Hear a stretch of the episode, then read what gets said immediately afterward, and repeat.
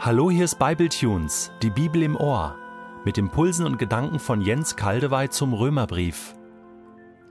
Ich lese in der neuen Genfer Übersetzung Römer 8, die Verse 19 bis 25.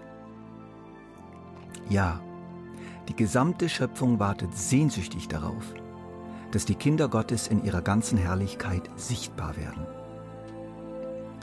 Denn die Schöpfung ist der Vergänglichkeit unterworfen, allerdings ohne etwas dafür zu können. Sie musste sich dem Willen dessen beugen, der ihr dieses Schicksal auferlegt hat. Aber damit verbunden ist eine Hoffnung. Auch sie, die Schöpfung, wird von der Last der Vergänglichkeit befreit werden und an der Freiheit teilhaben, die den Kindern Gottes mit der künftigen Herrlichkeit geschenkt wird. Wir wissen allerdings, dass die gesamte Schöpfung jetzt noch unter ihrem Zustand seufzt, als würde sie in Geburtswehen liegen.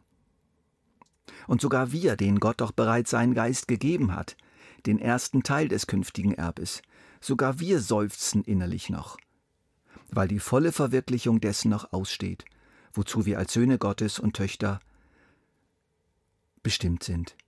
Wir warten darauf, dass auch unser Körper erlöst wird.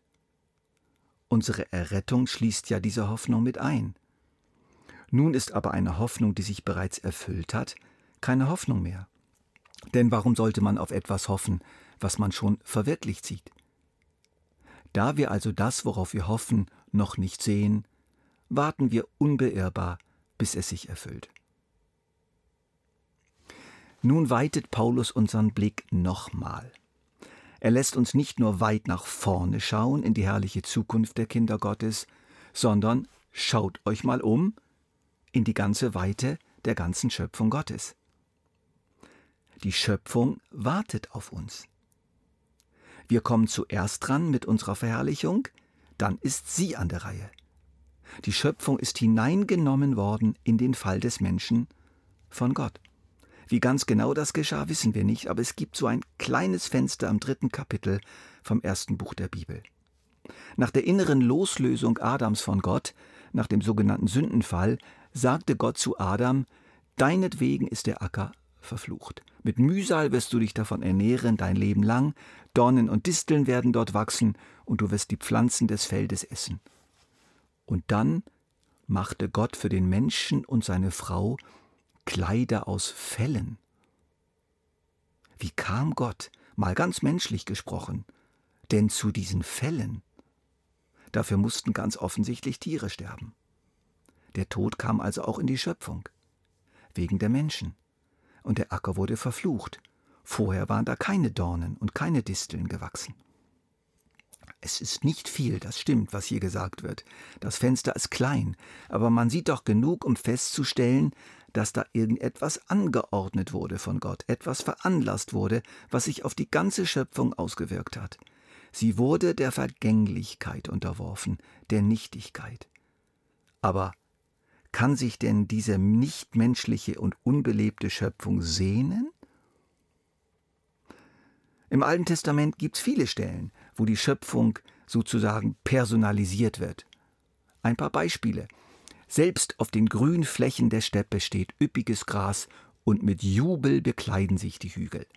Die Weiden schmücken sich mit Herden und die Täler sind bedeckt mit Korn, alles bricht in Jubel aus, alles singt. Es vertrocknet, es welkt das Land, es schmachtet, es welkt der Erdkreis, es schmachten die Hohen des Volkes im Land, darum wird die Erde trauern und der Himmel oben schwarz werden. Ja, die Schöpfung sehnt sich. Sie trauert. Die wunderbare Schöpfung Gottes, ja, es gibt sie. Man sieht die deutlichen Spuren Gottes überall, aber man sieht doch auch anderes, Überlebenskampf, Fressen und gefressen werden, Naturkatastrophen, Aussterben ganzer Arten, Hitze- und Kälteperioden und Trockenheit, die den Tieren oft genauso zusetzen wie uns. Aber es gibt Hoffnung.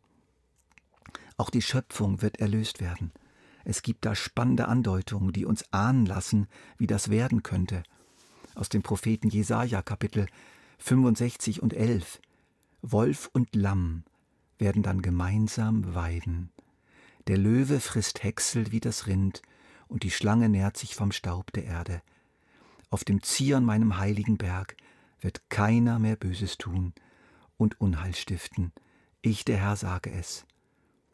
Der Panther wird neben dem Ziegenböckchen liegen, gemeinsam wachsen Kalb und Löwenjunges auf.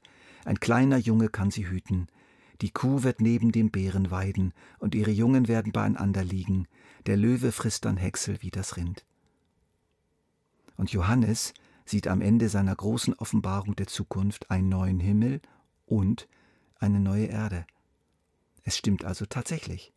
Auch sie, die Schöpfung, wird von der Last der Vergänglichkeit befreit werden und an der Freiheit teilhaben, die den Kindern Gottes mit der künftigen Herrlichkeit geschenkt wird.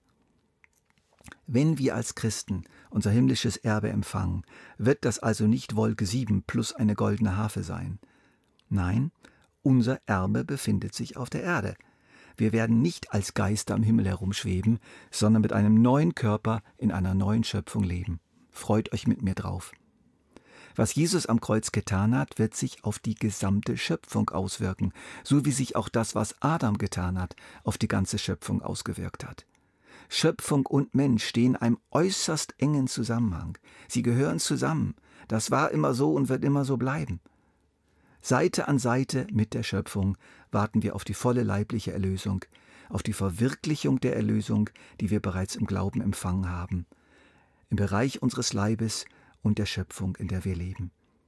Wir warten. Wir sind Wartende. Wir können da gar nichts machen, als zu warten.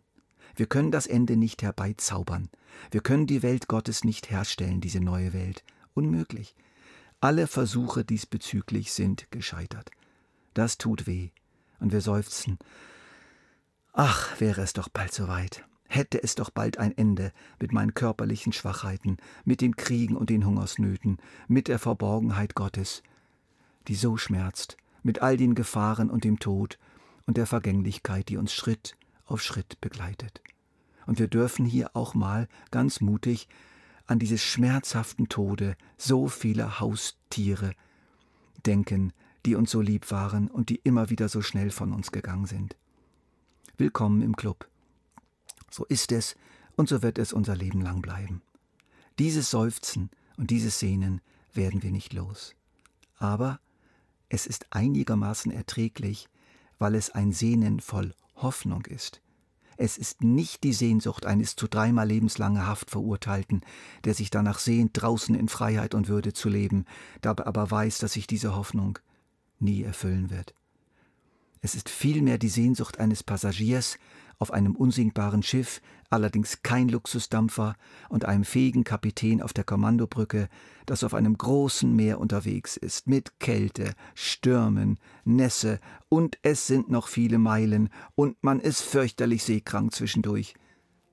Aber er weiß, dieses Boot wird ankommen. Und eines Tages tönt der Ruf Land in Sicht.